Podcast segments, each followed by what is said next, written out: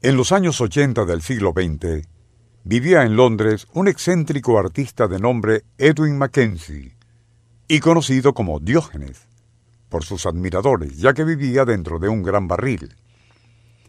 Fue a raíz de su muerte en 1984 cuando uno de sus mejores amigos, el pintor y escultor Robert Lankiewicz, procedería a cumplir fielmente con su última voluntad. Esta consistía en que su cadáver fuese embalsamado por Lankiewicz, pero no de manera tradicional, sino dentro de un bloque de resina transparente.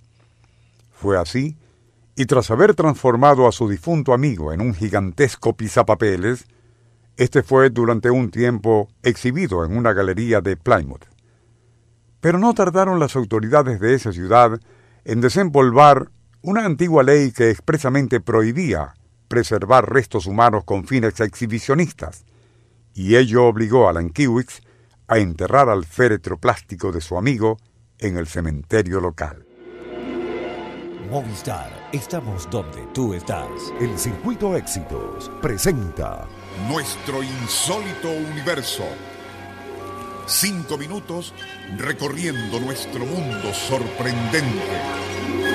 Una producción nacional independiente de Rafael Silva certificado número 3664.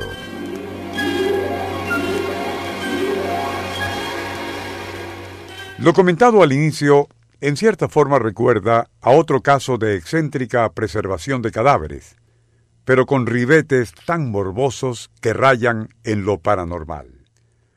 Ocurrió en Hungría, a mediados de 1938, cuando la policía estatal logró finalmente la captura de un tal Tibor Sabo, violinista e incansable tenorio.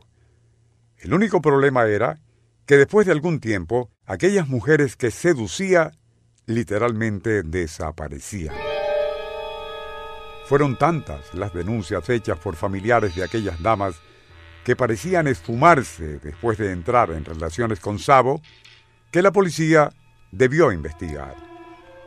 Aun cuando Sabo negó saber nada de aquellas desapariciones, los investigadores insistieron hasta tal punto que el afamado violinista terminaría confesando que había dispuesto de ellas. Al principio, se rehusaba a revelar dónde había enterrado los cadáveres, pero tras varias requisas en su palacete de las afueras de Budapest, finalmente detectaron el acceso oculto a un sótano, pero completamente vacío Aún así, los pesquisas insistieron, y fue tal su empeño que eventualmente localizaron un estrecho pasaje que conducía hacia otro sótano bastante amplio. Lo que allí vieron horrorizó a los más veteranos policías.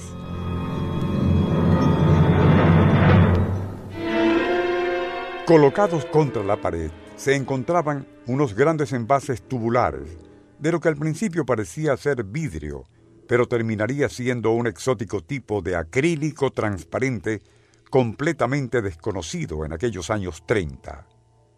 Dentro de aquellas probetas herméticamente tapiadas en su parte superior, se encontraban perfectamente preservados los cuerpos desnudos de unas 17 mujeres, jóvenes y bellas en su mayoría.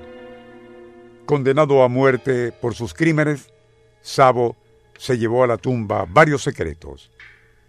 ¿Cómo y dónde había conseguido aquellos tubos transparentes donde depositaba a sus víctimas? ¿Qué tipo de sustancia utilizaba para preservarlas?